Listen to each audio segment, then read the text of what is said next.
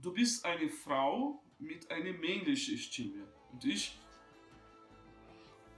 Tante. Jede Frau würde so reagieren. Tante, um Gottes Willen, was sagst du mir?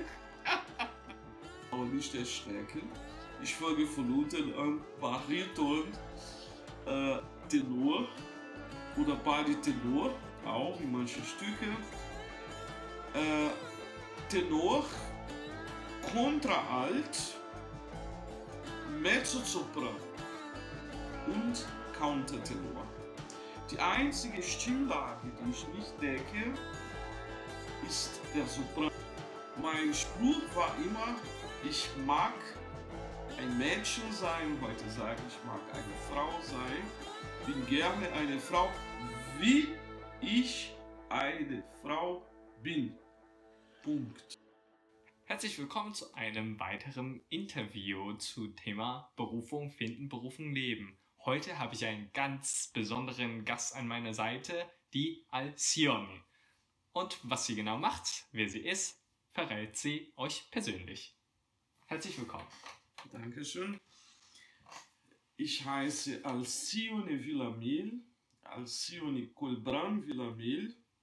Ich bin Sängerin und ähm, habe von Geburt an eine ganz besondere Stimmlage, äh, mit der ich geboren wurde und daran lag schon meine Berufung in die Wiege. Äh, nur hat es sich im Laufe der Jahre sehr, sehr weit entwickelt.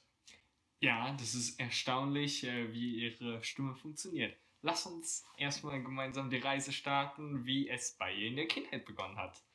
Kannst du dazu uns ein bisschen mehr erzählen?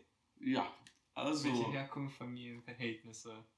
Genau, ich bin in Brasilien geboren, in einer damals ganz kleinen Stadt, Juiz de Fora. Juiz ist Richter, also vielleicht am Anfang der, der, der, und so ist dieser Name entstanden, kam der Richter sei zum Heiraten, also der Gerichtsbeamte, Ja. kam von außerhalb. Und war, deswegen heißt Juiz ist der Richterbeamte aus außerhalb. Also Juiz de Fora, man kennt es vielleicht von der Firma Daimler Benz, da hat sie eine äh, Niederlassung. So, in dieser Stadt bin ich geboren. Äh, i- und ähm, ich hatte in der Familie eine Tante, die schon gestorben ist, äh, die Sängerin war. Die hatte eine wunderschöne Mezzosopran-Stimme. Und äh, seit ein paar Jahren ist sie gestorben, aber bevor sie starb, bin ich auf die Idee gekommen, sie zu fragen, ähm, wie es mit meiner Stimme war. Und sie erzählte dann, dass von Geburt an meine Stimme sehr auffällig war. Also sehr, sehr tief, vom ersten Geschrei an. Ähm, und sie hatte dann meine Eltern darauf hingewiesen, dass ich sehr wahrscheinlich eine Berufung zum Sängerin werden hätte. Das wäre in der Familie beiderseits ähm, relativ normal. Ja. Also beide Familien äh, haben sehr viel mit Musik zu tun oder äh, äh, musikalische Be äh, Begabung vorhanden. Ne? Mhm. Ja, und äh, so bin ich dann, äh, sagen wir mal so, auch wenn meine Tante mir nie was gesagt hat, man wollte mich nicht beeinflussen, ähm, war für mich ganz klar schon im Kindergarten, dass meine Stimme anders war als die Stimme der anderen Kinder. Mhm. Also ich konnte mit den anderen Kindern nicht singen, definitiv nicht. ich konnte nicht schreien, das war ganz interessant. Äh, ja, ähm, ein Kind mit so so einer eine Stimme, ähm, sie klingt, auch wenn sie weint, ganz anders. Mhm. Und äh, also von Anfang an stand einfach diese andere Stimme als Hauptmerkmal. Mhm. Wie war es denn genau so erstmal bei den Eltern vielleicht? Äh, in was für ein Familienverhältnis bist du aufgewachsen und äh, ja, welche Herkunft sind deine Eltern und äh, was? Ach, ganz normal, ganz normale Leute. Ähm, äh, wie in der Familie äh, aus meiner Generation. Der Vater hat gearbeitet, mein Vater war sehr, sehr ähm, kulturinteressiert. Meine Mutter auch sehr künstlerisch begabt, lebt noch. Ähm, ja, beide Familien künstlerisch begabt, auch zum Zeichnen. Mhm. Ähm, Waren das eine, zwei Brasilianer oder? beide Brasilianer, Mhm. ja. Beide Meine Brasilianer? Mutter hatte portugiesische Abstammung Mhm. und mein Vater wahrscheinlich ähm, jemenitische Abstammung. Okay, okay, was? Also Ja. aus Jemen. Okay. Äh, aber das sind so Dinge, die, die sind alle nach und nach gestorben und es lässt sich nicht mehr so großartig nachvollziehen. Ne? Ja, ja. Aber auf jeden Fall, ähm, also beide Familien, ähm, die Familie meiner Mutter ein bisschen praktischer veranlagt, alle sehr gute, äh, sehr gut beim Kochen, die können sehr gut kochen. Ja. Äh, die Familie meines Vaters eher geisteswissenschaftlich begabt, Ja. äh, kochen nichts. Mhm. Jetzt sagtest du, in deiner äh, Kindheit bzw. im Kindergarten konntest du ja jetzt nicht schreien. Ähm, da warst du ja ganz anders als äh, andere Kinder. Ähm, dann war es eher ein Vorteil, wo dann alle Kinder zu, zu dir gesagt haben, du bist äh, derjenige, der besonders ist und äh, wurdest du dann so hochgehalten oder war das im Umkehrfall der Extreme, also du bist Außenseiter, der Extreme kann nicht schreien, kann gar nichts oder Nein, wenn ich sage, ich kann nicht schreien, das ist natürlich was sehr Relatives. Ne? Mhm. Wahrscheinlich habe ich ja, wird das Kind, ich war ein ganz normales Kind, ja. sehr elektrisch, also sehr, sehr lebendig, sehr lustig, sehr gut gelaunt. Äh, wenn ich sage, äh, ich konnte nicht schreien, sage ich das aus einer körperlichen Empfindung. Mhm. Also ich dachte oder ich fühlte so, Ah, okay. dass ich nicht schreien konnte. Ähm, aber sicherlich, also leise war ich nicht. leise bin ich bis heute noch nicht. Mhm. Ähm, ja, also die Kinder, wie reagieren Kinder auf ein Kind, das ein bisschen anders ist?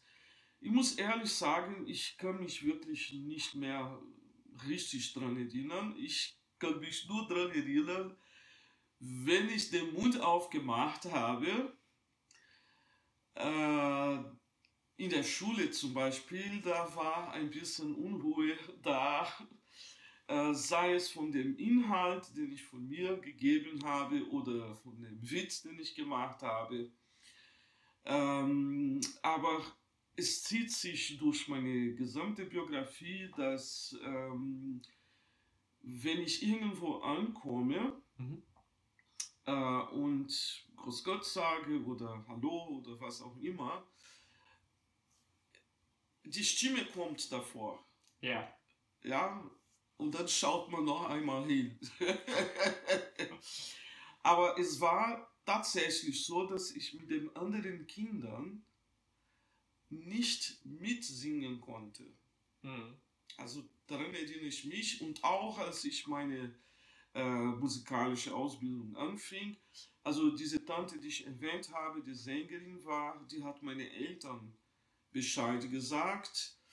Ähm, man muss dazu was Fachliches ähm, erklären, was der normale Verbraucher nicht, also nicht, nicht weiß. Es gibt etwas, was Fachliches ist, also ein fachlicher Begriff für eine äh, solche Stimme. Der Normal-Orthoverbraucher sozusagen weiß nicht sehr darüber. Und deswegen erzähle ich das hier auch. Es gibt ein, eine Stimmlage, die weiblich ist und sehr selten vorkommt. Mhm. Absolut selten vorkommt. Und diese äh, Stimmlage nennt sich auf Deutsch Kontraalt. Es ist eine androgene Stimmlage, das heißt, äh, nur eine Frau kann diese Stimmlage haben. Ja. Ja, und in diese Stimmlage ähm, hat sie sehr, sehr tiefe Klangelemente eingebaut. Es ist eine weibliche Stimme, aber ähm, dadurch, dass sie sehr selten vorkommt, also wenn man 100 Berufssängerinnen hat, bedeutet nicht, dass man ein Kontraalt hat.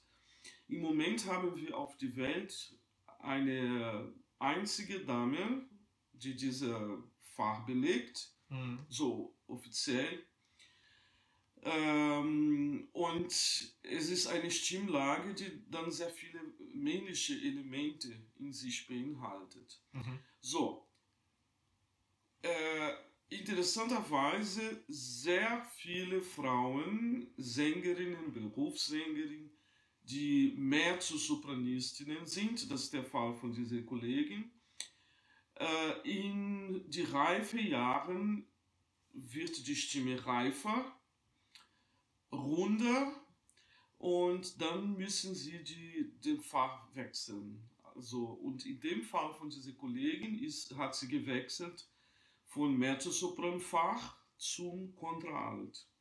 In meinem persönlichen Fall ist es so gewesen, dass ich direkt mit dieser Stimme auf die Welt gekommen bin. Und äh, es fiel dann auf, dass die Stimme für ein Kind sehr reif war. Damit man besser versteht, man muss sich so vorstellen, ein Kind im, im Kindergartenalter, 4, 5, ähm, wenn irgendwelche Aufführung, ja, äh, ja, beim Feiern, also im Kindergarten war und irgendeine Repräsentation war, dann war ich entweder der Opa, der Großvater oder der Vater oder vielleicht der Sohn, wenn der Sohn ein Erwachsener war, oder ein Gegenstand. Ich war nie ein Mädchen. Mhm. Ja, so muss man sich das vorstellen. Und das ist wirklich richtig auffällig, wenn man ein Kind mit einer solchen Stimme Mhm. hört. Mhm. Also, ich kann mich nicht unbedingt daran erinnern, dass es im Kindergarten die Kinder mich gehänselt hätten oder dass ich abgesondert worden wäre. Es waren wirklich, die Erinnerung, die ich habe, ist ganz genau diese da. Also der Großvater, der Vater, der Sohn oder ein Gegenstand. Mhm. Und es, ähm, dadurch war natürlich eine gesonderte Situation öfters. Ne? Ja. Ähm, ich kann mich sehr gut daran erinnern an einen Feier im Juni. Also in Brasilien wird es äh, groß gefeiert, ist Winter und man feiert ähm, die Begegnung Marias mit äh, Isabel, als beide schwanger waren. Und ähm, Isabel hat eine, ein Feuer gemacht ähm, und man zündet heute am 21. Juni, glaube ich, in, in Brasilien auch ein großes Feuer an. Da gibt es ja typische Speisen und so weiter. Und im Kindergarten war so eine Feierlichkeit. Und früher dürfte man so diese äh, Ballons äh, steigen lassen. Die waren aus Papier. Man hat auch sehr große Ballons gemacht. Heute ist es Gott sei Dank verboten, weil vieles äh, wurde schon entzündet damit, also hat Feuer angefangen. Auf jeden Fall, man hat dann in einer Repräsentation so ein Ballon gemacht. Mhm. Und das Ballon, der Ballon war ich. und alle anderen Kinder haben um mich herum äh, gesungen, beziehungsweise aus meinem, äh, das war ein Anzug aus Papier in dem Format. Da gingen so, ähm, ja, ja, verschiedene Feder, Mhm. unterschiedliche Farben. Und ich war dieser, dieser Gegenstand, also diese Erinnerung habe ich ja. Und heute verstehe ich als Fachmensch, dass ähm, Dann bleiben wir noch mal ganz kurz äh, bei der Kindheit. Äh, ja, also es ist ja dann so gewesen, dass sicherlich dann Angriffe auch kamen oder Fragen aufkamen, die gesagt haben, ja, bist du nun ein Junge oder ein Mädchen oder was bist du überhaupt oder wurdest du denn gar nicht gehänselt? Also wenn nicht im Kindergarten, In der Schule. das in der Schule dann? Oder? also die Schule war ganz interessant. Es war die Zeit von James Brown. ja. Und James Brown äh, hatte auch als Mann eine, eine androgene Stimme, wobei die Androgenität, die stimmliche Androgenität beim Mann relativ äh, normal ist. Jeder Mann ist zuerst mal ein Mädchen, stimmlich gesehen, bis zur Pubertät. Und viele Männer behalten es ja auch. Mhm. Wir haben gerade auf die Welt so mehrere äh, Männer, die angeblich wie Frauen singen. Aber das stimmt nicht. Der Mann, äh, nach der Mutation der Stimme, behält die weibliche Stimme. ja. Und wenn er kann, oder, wie es in dem Fall von James Brown war, der liebe Gott hat ihm eine wunderschöne Frauenstimme auch dazu beibehalten, so dass er beides hat. Und das ist dann die Androgenität, die beim erwachsenen Mann vorhanden bleibt. Also die Frauen kennen sowas nicht. Das heißt, wenn eine Frau mit einer tiefen Stimme auf die Welt gekommen ist, ist auf jeden Fall was Besonderes. Und jetzt kommt dann, in die Schule war die Zeit von James Brown und die Kinder liefen mir hinterher, James Brown, James Brown. Mhm. Und ich war natürlich äh, nicht sehr amüsiert darüber. Da habe ich gelernt, mich durchzusetzen. Ja, ich war dann alles anders als zart damit. Ich habe mich wirklich mit Händen und Füßen gewehrt. Mhm. Und äh, es gab eine Episode, in der äh, ich endlich aus der Schule geschafft habe und dann kam meine Musiklehrerin wieder hinein und brachte mich wieder hinein in die Schule. Ich war natürlich, ich wollte nach Hause essen, äh, Ja. gehen und essen ne, zu Mittag. Aber sie hatte mir dann, mich dann aufgeklärt. Ich war ungefähr zehn Jahre alt, dann hat man mir das erklärt, dass ich so eine besondere Stimme hatte. Und sehr wahrscheinlich ähm, würde das Leben mich dahin führen, dass ich Sä- Sängerin werden sollte. Dazu muss ich Folgendes sagen in Sache Berufung. Seit ich mich als Mensch verstehe äh, und viele können es vielleicht nicht glauben, aber schon mit zwei Jahren, unabhängig von dem, was meine Tante, meine Eltern gesagt hat, bin ich mit dem Bewusstsein unterwegs gewesen, dass ich Sängerin werden sollte. Und interessanterweise, mein Name wurde aus einem Roman entnommen, wo die Frau eine Sängerin war. Mhm. Alcione Villamil hieß die Sängerin und ich habe dazu den Namen einer großen Sängerin des 19. Jahrhunderts genommen, die Frau Colbran. Also deswegen heiße ich Alcione Colbran Villamil. Mhm.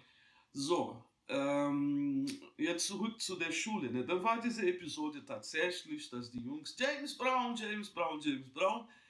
Äh, aber heute denke ich, wenn ich darüber nachdenke, ähm, stelle ich ja fest, die Kinder haben das nicht aus Bösheit. Also mein Name ähm, differiert ein bisschen von der Künstlername. Meine Vorname heißt Alcione. Auf Portugiesisch lässt es sich wunderbar mit, mit, dem, mit Mann, also mit der Wort, die Mann bezeichnet, Homem. Dann haben sie, sind dann hinter mir hergerannt. Alcione, ich weiß nicht, wer es ist. Dann kam diese Episode mit der Lehrerin, ne, dass sie mich wieder in die Schule hineingebracht und mich aufgeklärt hat, dass ich ähm, wahrscheinlich Sängerin werden sollte. Gott hätte mir diese Stimme nicht aus Versehen gegeben. Und sie sagte mir dann, wenn ich groß werde, sollte ich ähm, schauen, dass ich musikalische, musikalische Ausbildung bekomme. Wie bist du einerseits damit umgegangen, dass die äh, Kinder erstmal dich James Brown genannt hatten? Also das hat ja emotional was mit dir getan. Und wie bist du auch damit umgegangen, dass deine Eltern oder Verwandtschaft oder ähm, Lehrer zu dir gesagt haben, du würdest oder solltest ähm, ja, Sängerin werden? Also zuerst mal muss man auch ganz klar sagen, von Geburt an, also mein, ich erinnere mich ganz genau, dass ich mit zwei schon dafür aufgewacht bin, für dieses Gefühl, ich werde Sängerin. Ja, und wie gesagt, mein Name wurde aus einem Roman entnommen. Alcione Villamil hieß die Frau und sie war eine Sängerin.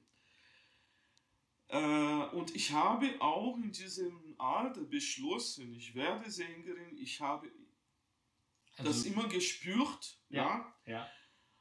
Und auf der anderen Seite dann diese, ja, diese Episode in der Schule immer. Ich muss sagen, ich ging damit bravourös um, ja.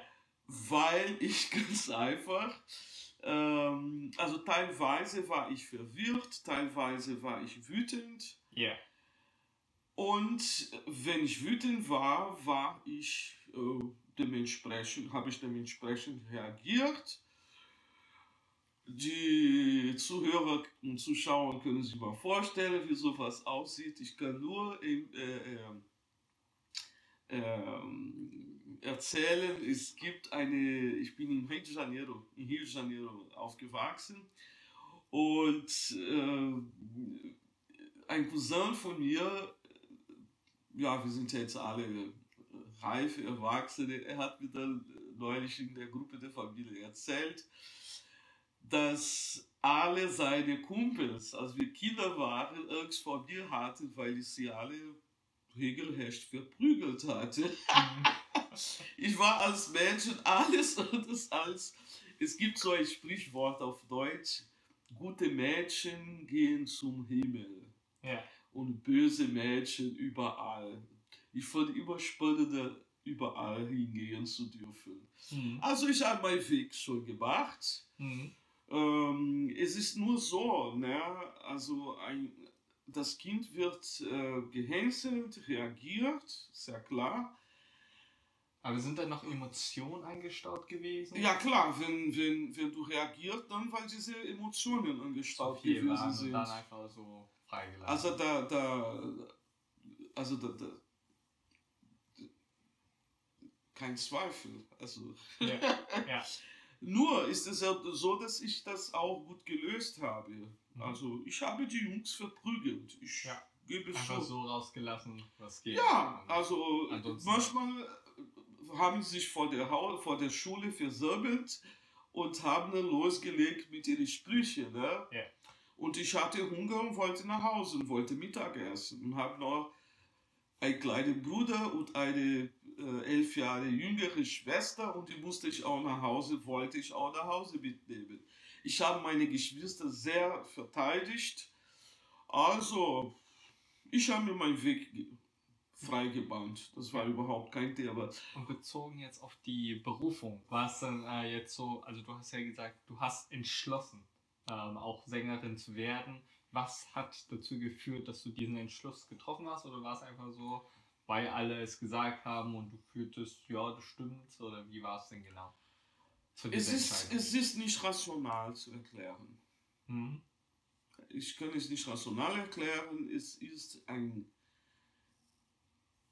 ein selbstverständliches Gefühl, das ganz tief verankert in mir war. Mhm. Und ich habe sehr viele andere Begabungen immer gehabt. Zeichnen, medizinisch begabt und interessiert war ich immer, pädagogisch, aber mir war immer ganz klar, dass ich Sängerin werden sollte. Punkt. Mhm. Also es Daran ist, ist nicht zu rütteln. ja, also, Also, es ist so eine Form von soll, also du hast dich wirklich dazu berufen gefühlt, wie ein Berufung Schicksal. ist das richtige Wort. Mhm. Ja, und äh, du hattest ja auch vorhin gesagt, es gab auch Zeiten von Verwirrung. Ähm, da warst du dir sicherlich auch mal nicht so sicher oder äh, hattest. Es ist, äh, ne, diese Verwirrung, die vorhanden war, hat nicht mit der äh, Berufswahl, der Berufswahl war ganz klar. Okay, Berufswahl war, eine War ganz klar von Anfang an. Mhm. Ich glaube, wenn ein Mensch geboren wird mit so etwas, steht schon ganz klar, Hm, was du zu tun hast. hm, Also, als ich Teenie wurde und etwas älter, die Situation, einen Beruf auszusuchen, auszuwählen, das kenne ich ganz einfach nicht. Jetzt nach der Schule hast du ja dennoch was anderes erstmal gemacht. Also bist ja nicht direkt Ja. Zuerst mal bei der Verwirrung. Also, es gab einen Moment der Verwirrung, ähm, nicht in Bezug auf den Beruf, sondern auf eine Besonderheit. Ich erzähle es gerne, weil äh, ich denke, diese Kenntnisse ähm, müssen hinausgetragen werden. Ähm, es gibt viele Frauen, Mädchen, die vielleicht auch zuhören oder zuschauen äh, und etwas Ähnliches erleben, weil sie eine tiefe Stimme, muss nicht dieselbe Stimme, die ich habe, sein. Alles, was sich aus der sogenannten typische weibliche hohe Stimme Hm. äh, wird ein bisschen schief angeschaut. Das entspricht eine, ein Bild der Weiblichkeit nicht. Äh, und viele Frauen schämen sich für ihre Stimme. Und ich bin diejenige, die als äh, Gesangslehrerin öfters da ist, um zu klären, dass äh, das Bild ganz anders eigentlich ausschaut. Also je tiefer eine Frauenstimme ist, desto wunderschöner, desto kostbarer sie ist. Nur haben wir uns daran gewöhnt, dass Frauen nur hohe Stimme haben. Warum erkläre ich das? Weil ich ähm, immer wieder, es gab einen bestimmten Zeitpunkt in meinem Leben, so mit 17, 18, ich muss dazu sagen, ich habe nie irgendwelche Zweifel, weil das ist auch wieder ein Punkt, den ich sehr gerne anspreche, weil viele Menschen auch verwirrt, äh, eine verwirrte Meinung oder ja, sehr viele Fantasie darum haben.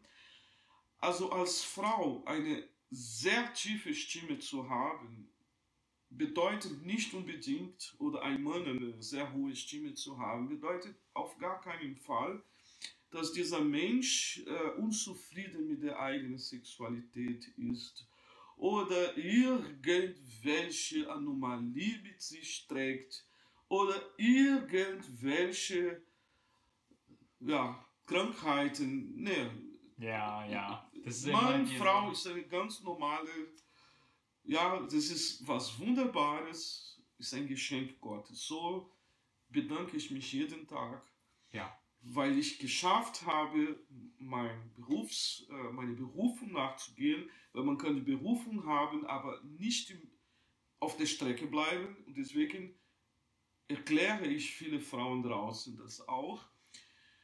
Aber es gab einen Moment, und das finde ich ja sehr interessant, wenn ich heute aus der Reife betrachte, ungefähr so mit sehr, zwischen, also ich muss sagen, ich wurde immer mit einem Junge ver, äh, verwechselt. Und äh, heute, wenn ich nach hinten schaue, kann ich mir gut vorstellen, dass es für meine Eltern nicht ganz einfach war. Ich war wirklich nicht einfach, ich war sehr lebendig. Heute, mit dem, was man heute kennt, äh, würde ich sagen, ich war ein Mädchen mit äh, ein, ein Testosteron betontes Mädchen. Das heißt, ist tatsächlich so, der höchste Testosteronwert bei Frauen ist immer mein normales Wert gewesen. Nur zu der damaligen Zeit hat man nicht unbedingt großartig drauf geschaut und äh, es gab eine Episode zu meinem Musikstudium Anfang, nämlich ähm, Joggen war nie eine Stärke bei mir. Es hat zu sehr viele äh, Schmerzen im, im, im Kehlkopf und ich habe dann Gesang studiert. Ähm, es gab in die ersten zwei Semester äh, Joggen als Sportunterricht und es gäbe eine Prüfung, die man überstehen musste. Und ich habe echt Angst gehabt, obwohl ich sehr sportlich begabt war und heute eigentlich immer noch bin. Ähm, ich, aber Jogging war nicht meine Stärke und ich müsste joggen. Ja?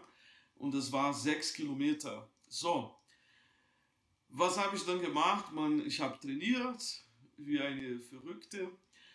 Und an dem Tag Start los, ich, hab, ich bin gerannt, was ich konnte. und dann ist Folgendes passiert. Ich habe geschafft, die niedrigste Marke für die Männer. Mhm. Damals habe ich das gar nicht mit meiner Androgenität in Verbindung gebracht und mit diesem Testosteronspiegel. Aber tatsächlich ein Arzt heute oder jemand, aus, der das forschen würde, würde, aha, und ich als Gesangspädagogin heute verstehe ich auch diese Episode anders, als ich damals verstanden habe. Damals war ich ganz jung, bräuchte meine Note, habe es geschafft und das war dann aus. Ne? Und in dieser Zeit, ich habe sehr jung angefangen in meinem Studium, gab es äh, ab und zu eine Situation, die mich sehr verwirrt hat. Nämlich, wenn kleine Kinder, ich war nicht sehr nah an kleine Kinder zu diesem Zeitpunkt, 17, 18, 19.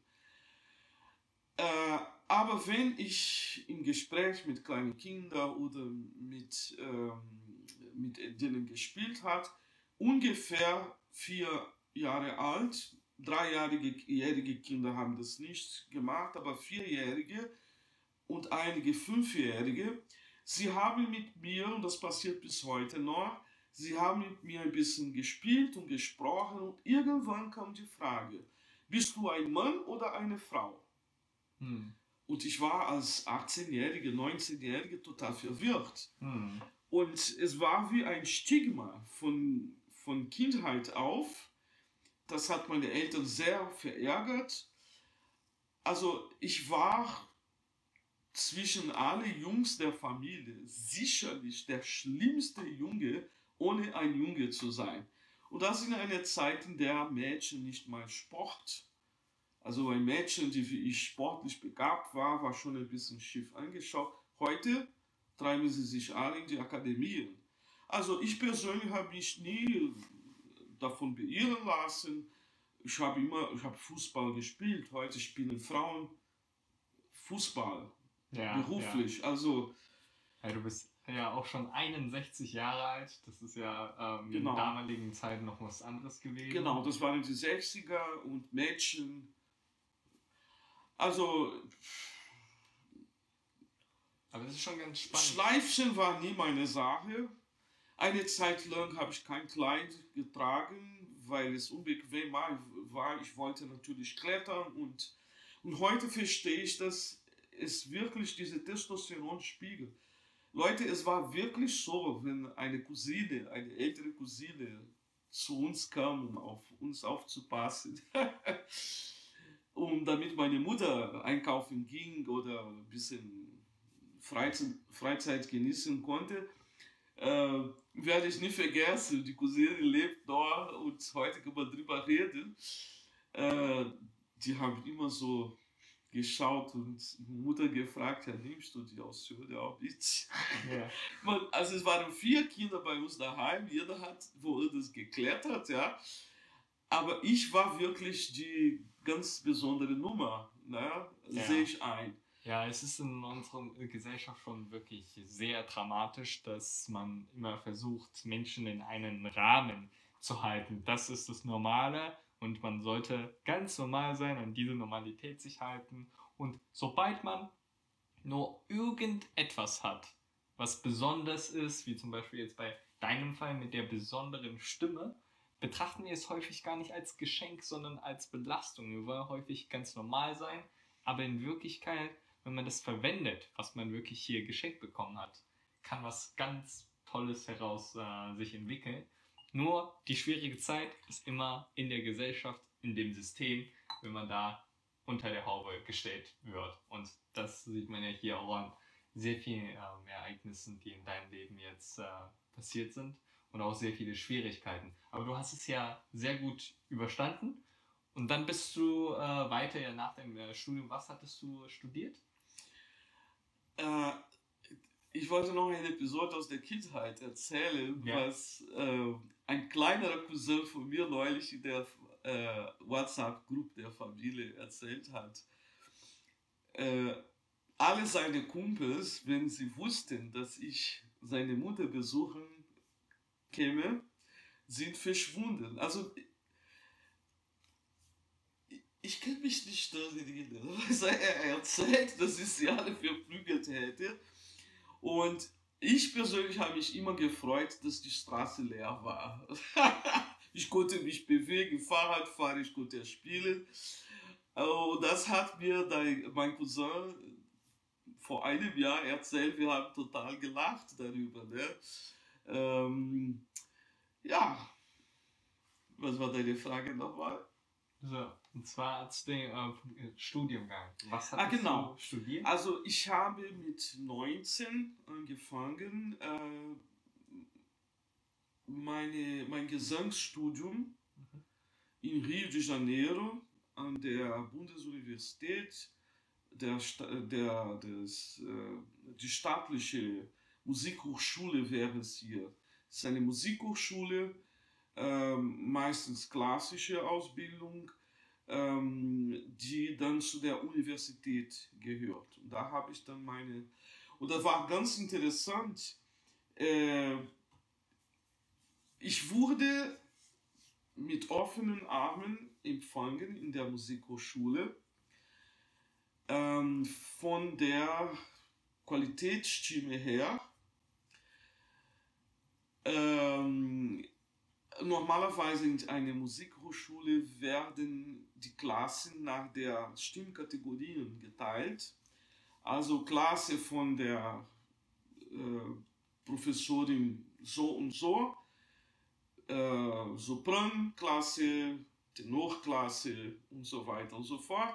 So war zu der damaligen Zeit und ich war ganz allein. Kontraalt. Also für mich musste dann eine bestimmte Klasse gegründet werden.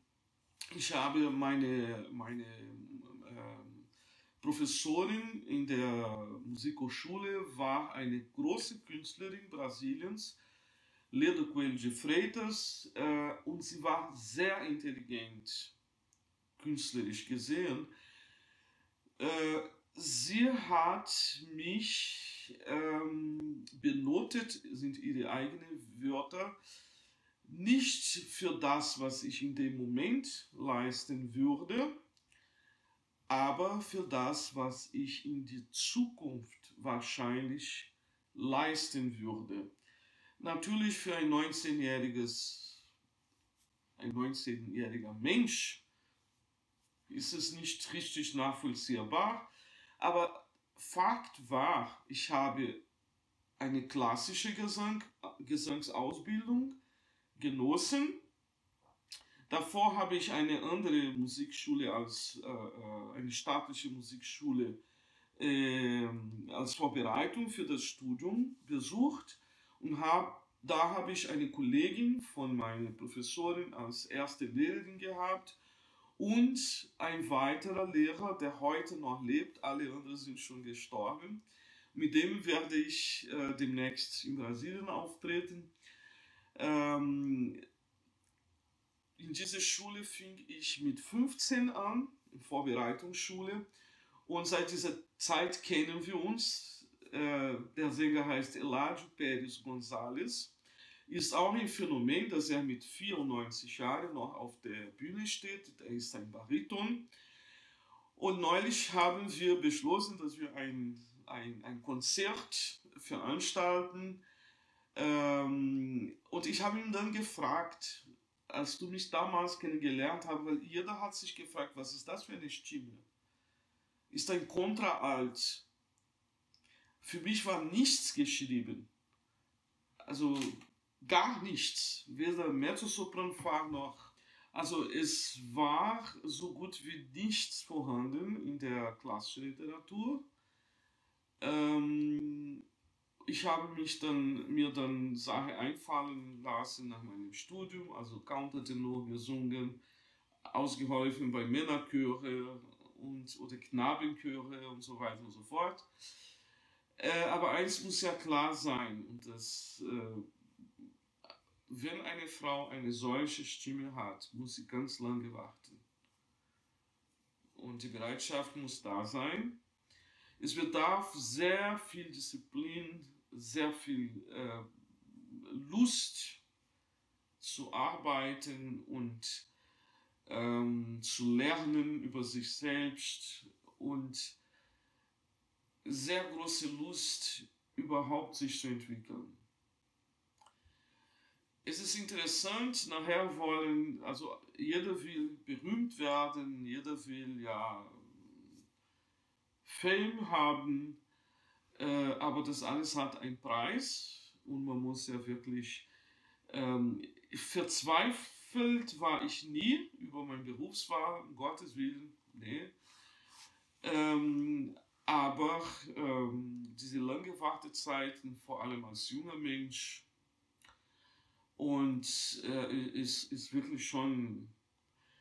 Und was sehr wichtig, finde ich, ist, äh, ist die Tatsache, wenn ich jemand etwas empfehlen darf, ist, rühre auf niemanden und nur auf deine Intuition. Hm. Wäre ich nicht so gewesen, wäre ich nicht so weit gekommen in meiner Entwicklung. Dafür hat man das vom Leben bekommen, hm. sich zu entwickeln. Hm. Ob man damit berühmt wird, weltberühmt, ja oder nein, ob man damit reich werden wird, ja oder nein, das spielt ja nicht unbedingt die größte Rolle. Das Allerwichtigste ist wirklich diese Gabe, die man bekommen hat, zu akzeptieren. Zu akzeptieren, das ist sehr wichtig. Und sich glücklich zu machen und sich zu entwickeln. Mhm. Mit der Herausforderung, die das Leben ja. einem stellt. Gab es noch welche wichtige Punkte ähm, zu der Entwicklung, zu der jetzigen Entwicklung nach dem Studium? Ja, nach dem Studium äh, wollte ich äh, Brasilien verlassen, kam ich nach Deutschland, wo ich seit 34 Jahren lebe.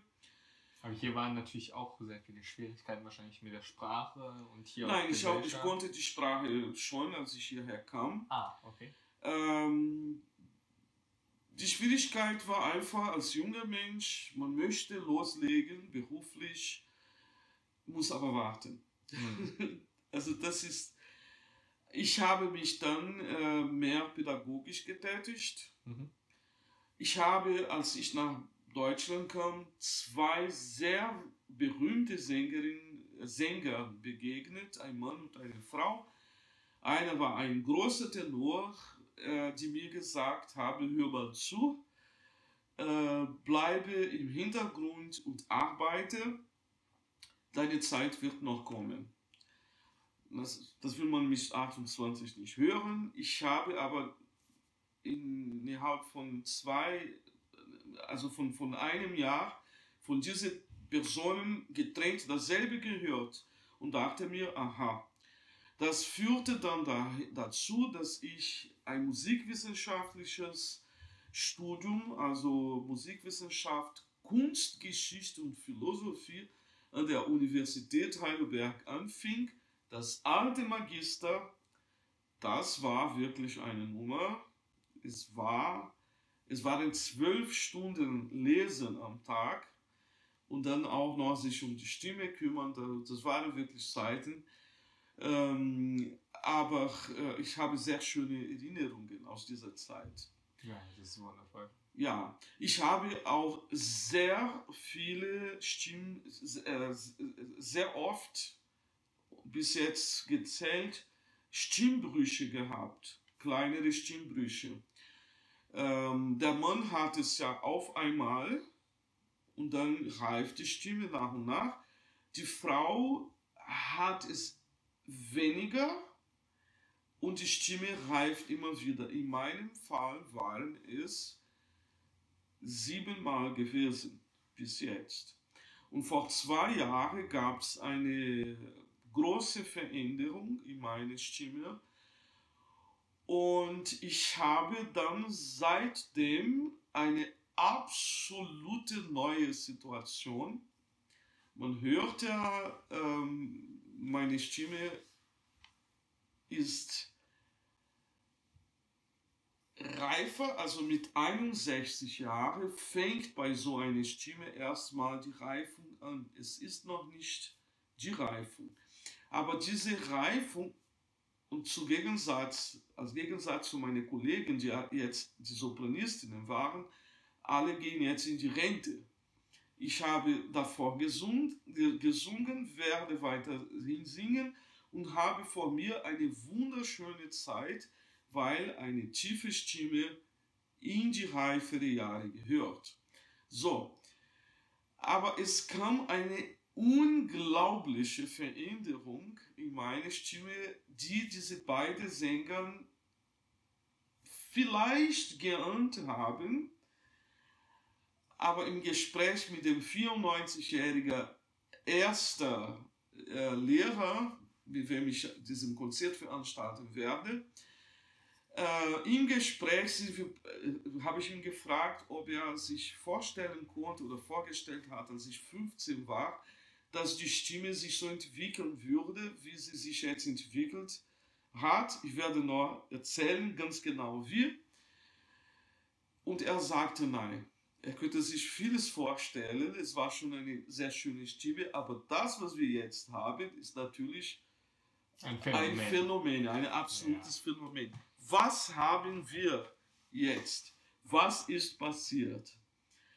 Also, ich erkläre es ihr öffentlich, ja.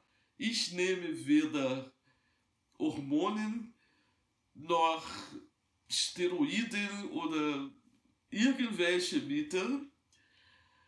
Äh, meine Stimme ist Natur geblieben. Ich Natur, nehme nicht mal irgendwelche Medikamenten. Ja. Und meine Stimme hat äh, neue Facetten entwickelt.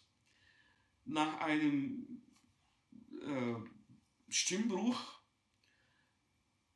vor ungefähr zwei Jahren ähm, habe ich zuerst mal den Eindruck gehabt, es läuft nicht mehr, ich kann nicht weiter singen, irgendwas funktioniert nicht mehr das Leben hat mir aber was anderes äh, gezeigt, nämlich mein Körper hat mir gezeigt, meine Liebe. Entweder hörst du jetzt auf zu singen, gänzlich, oder du musst zum Tenorfach wechseln, zusätzlich. Also, ich muss sagen, für eine Frau ist es natürlich sehr erstaunlich, ja. Also es fing auch damit an, mit einer Tante von mir, die mir geboren sah, äh, die Stimmtherapeutin war. Die hat mir knallhart ins Gesicht vor drei Jahren folgenden Satz gesagt. Ähm, du bist eine Frau mit einer männlichen Stimme. Und ich Tante. Jede Frau würde so reagieren. Tante, um Gottes Willen, was sagst du mir? so habe ich reagiert, war total erstaunt. Ähm, das hat einen Grund. Für eine Frau, eine Frau hat die Erfahrung der Androgenität nicht. Also der andere sexuelle Identität in ihrer Stimme. Nochmal, der Mann hat es, jeder Mann ist als Mädchen geboren, stimmlich gesehen, mhm. bis zur Pubertät. Dann explodieren sie und, viele Männer wissen es nicht, behalten die weibliche Stimme. Ja, deswegen haben wir so Männer im Moment auf dem Markt, mehrere davon, die als Frauen singen. Mhm. Sie haben beibehalten, wunderschöne Weise, eine wunderschöne Frauenstimme. Muss dazu sagen, früher wurde man Männer äh, die Hoden abgeschnitten, äh, damit sie in den Stimmwechsel nicht gehen. Die Frauen kennen sowas nicht. Das heißt, ähm, wenn eine Frau solche stimmliche Merkmale hat, ist sie zuerst mal geschockt. Also, und als ich das knallhart von meiner Tante hörte, dachte ich mir, Gottes Willen. Mhm. so, aber, so, also meine Tante hatte dann recht, indem sie sagte, du bist eine Frau mit einer männlichen Stimme. Ich habe dann auf meinen Körper gehört und äh, habe dann angefangen, in mir zu suchen, wo ist die Tenorstimme. Und ich muss dazu sagen, das war ein Volltreffer, weil ähm, sich vieles in meinem Körper ganz einfach entspannt hat. Mein Körper hat irgendwie einen Qualitätssprung gemacht. Ich, also da bin ich überfragt. Ich kann nur wahrnehmen und jetzt dann mich zurücklehnen und beobachten, wie es, wie es geschieht. Ne? So. Und Tatsache ist jetzt, nur ein bisschen zu verkürzen, äh, dass ich äh, inzwischen mit fünf unterschiedlichen Stimmlagen zu tun habe, die ich jeden Tag auch äh, durchgehen muss. Sängerisch. Darf, dürfen. Das ist durchgehen darf, ganz genau, so, durchgehen darf, ja. Ja, vor allem mit Leidenschaft, wirklich ja. 61 Jahre alt, mit Leidenschaft tagtäglich. Diese fünf Stimmlagen, welche fünf wären das noch? also, kurz aufzählen? so jetzt äh, Zuhörer und Zuschauer nicht erschrecken. Ich folge von unten an Bariton, äh, Tenor, oder Baritonor, auch in manchen Stücke. Äh, Tenor, Kontraalt, Mezzosopran und Countertenor. Die einzige Stimmlage, die ich nicht decke, ist der Sopran. Ja? Also ich gehe den den umgekehrten Weg von meinen Kolleginnen, vor allem diese, die heute kontraalt ist, weltweit. Sie hat angefangen als Mezzosopran und in die Reife musste sie zum Kontraalt wechseln. Bei mir Kontraalt und ich musste zum Bariton, zum Tenor. Kontraalt hat sich weiterentwickelt der Mezzosopran ist entstanden, weil dadurch, dass ich dann körperlich in die Männergefilde mich bewege, in der Tiefe, ähm, ist für mich das Mezzosopranfach relativ einfach. Mhm. Und der Countertenor, der seit meiner Jugendzeit immer vorhanden war. Ja, die Alcione, die wird demnächst in Brasilien mehrere Auftritte haben und äh, da weiter ähm, zeigen, was sie in den Jahren perfektioniert hat und entsprechend auch ihre Alben höchstwahrscheinlich auf dem Markt äh, dann zur Verfügung stellen. Ähm, da werden wir auf jeden Fall noch einiges von ihr zu Gesichte bekommen. Auf jeden, auf jeden Fall. Ich sage im Voraus, ich äh, werde in Brasilien mit diesem Lehrer äh, einem Konzert veranstalten. Äh, der Titel des Konzerts heißt Zwei Baritons und eine Frau und die ist nicht die Pianistin. Ja. Also man darf ruhig mal, ähm, also nach einer relativ langen Pause, weil ich mich umstellen musste. Also ich hatte früher nichts in die Oper, was ich singen könnte. Jetzt habe ich die schwerste Tenorarien, die ich singe, viele Baritonarien und so weiter. Es ist eine riesige Umstellung, die von mir sehr viel Arbeit verlangt, Gott sei Dank. Und äh, weiterhin werden wir mal schauen, wie es sich weiterentwickelt. Ich bin voll zuversichtlich. Ja, jetzt gab es ja wichtige Themen, die hier in diesem Gespräch erwähnt worden sind. Einmal das gesellschaftliche Thema, wo man in eine Box gepackt wird und äh, ganz gerne eigentlich ein Individuum sein möchte. Und äh, du hast es ja auf deine eigene Faust wirklich äh, erledigt. Was würdest du jetzt anderen Menschen empfehlen, um wirklich die Individualität zu leben und aus dieser Box auszuscheren? Oder einfach sich trauen, das zu machen, was nicht als normal anerkannt wird. Also seine innerliche und innerlichste Stimme hören, Mhm.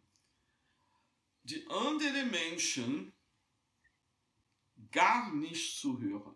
Mhm. Wenn ich auch zugehört hätte, alles, was man über mich erzählt hat, also von meiner Kindheit auf, Mhm. also das nimmt nur Energie ab. Hm. Und wie ist es bei der Identität? Also ähm, bei dir war es ja auch am Anfang so, wo du so gefragt hast, ja, bin ich jetzt ein Junge oder ein Mädchen? Oder solche Identitätsfragen. Wie kann man besser an seine eigene Identität kommen und So. diese selbst für sich selbst bestätigen? Nochmal, ich habe nie Probleme mit meiner sexuellen oder persönlichen Identität gehabt. Hm. Niemals. Ja. Mein Spruch war immer, ich mag ein Mädchen sein, heute sage ich, mag eine Frau sein, bin gerne eine Frau, wie ich eine Frau bin. Punkt. Ja. Es gab eine Phase, ich fand ja furchtbar, äh, Kleidchen anzuhaben. Heute habe ich gerne Kleidchen an, also ich muss nicht mit den Kleidchen tragen, äh, weil ich eine Frau bin. Also und das ist das Wichtigste, dass man äh, nach sich geht, Mhm. auf sich hört. Hm. Ansonsten gar nichts. Hm, Und wenn man gerade in dieser verwirrten Phase ist, hättest du da vielleicht welche Tipps, um aus dieser Verwirrung rauszukommen? Auf sich hören.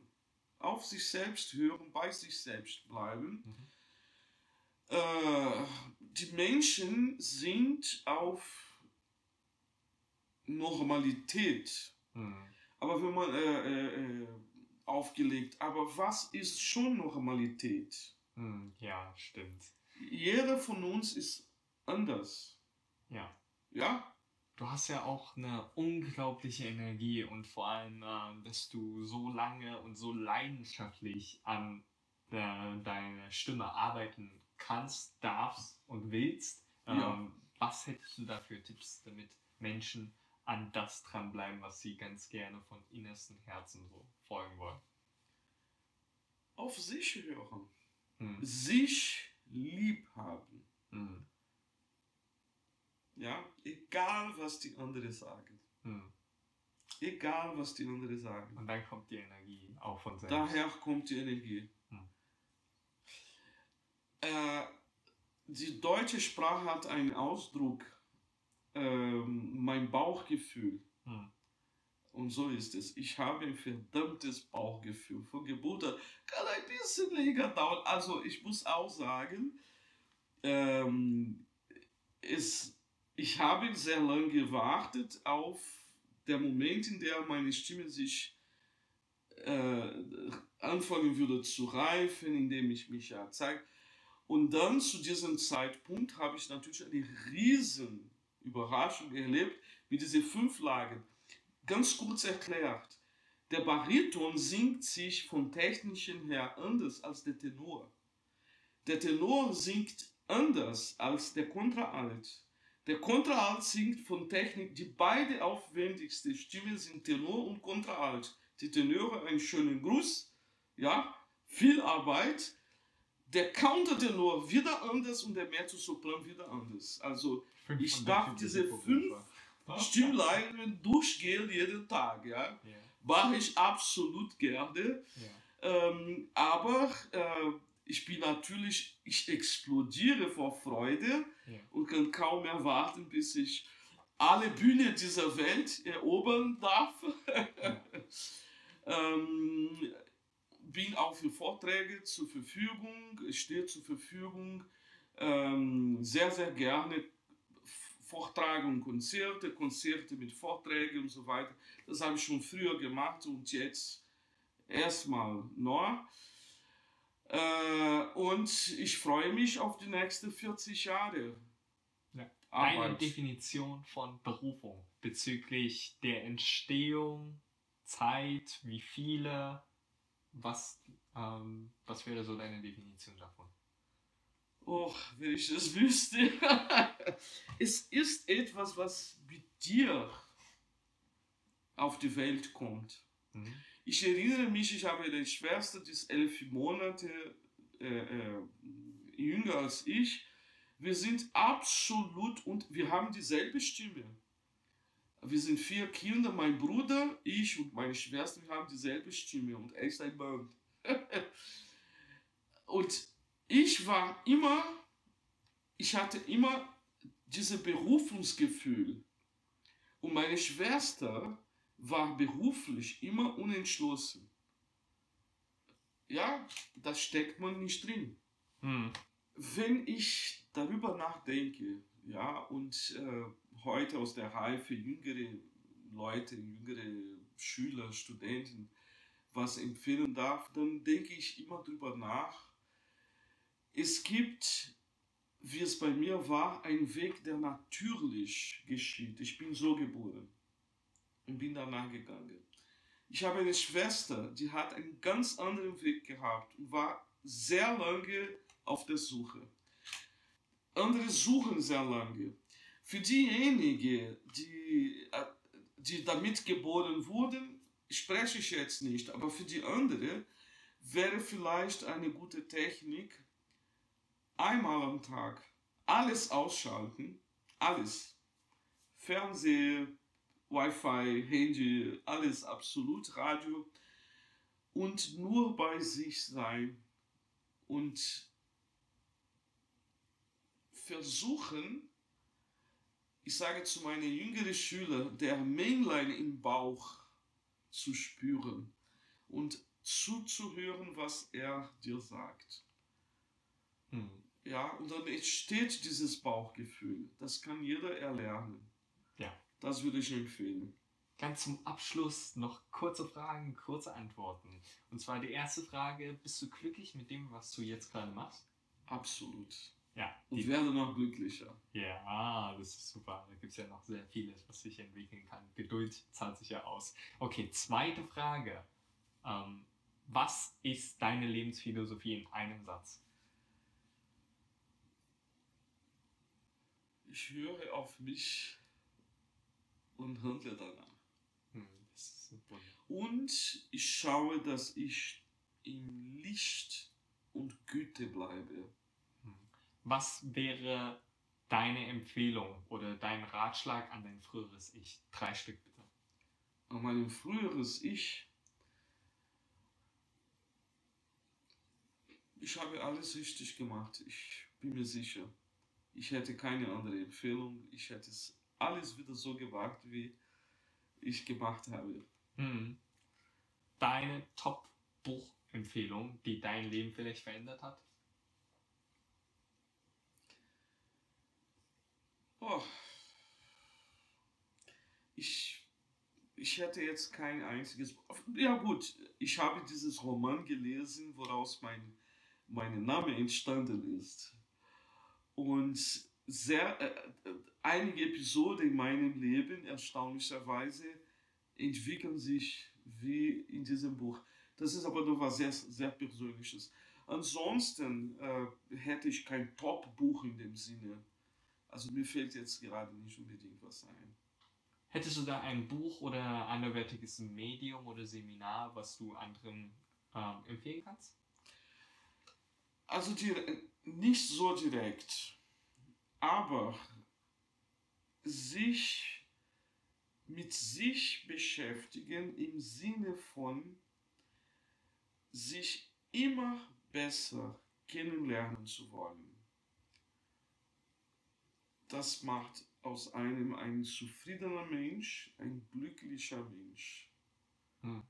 Ja, auf sein Bauchgefühl hören ist das Erste und mit sich eins werden zu wollen. Hm. Und wenn man auf diesem Weg ist, strömen wir auf ein Wunder, auf wunderbare, wunderbare Weise, strömen auf einen sehr viele äh, Erfahrungen, Mittel, Bücher, Audios, Videos zu. Hm. Also das ist, was mir geschieht. Deswegen habe ich keine einzige Empfehlung. Lieben Dank für das wundervolle Video und lieben Dank für die Zuschauer, dass ihr bis hierhin noch zugehört habt. Bis zum nächsten Mal. Danke sehr nochmal.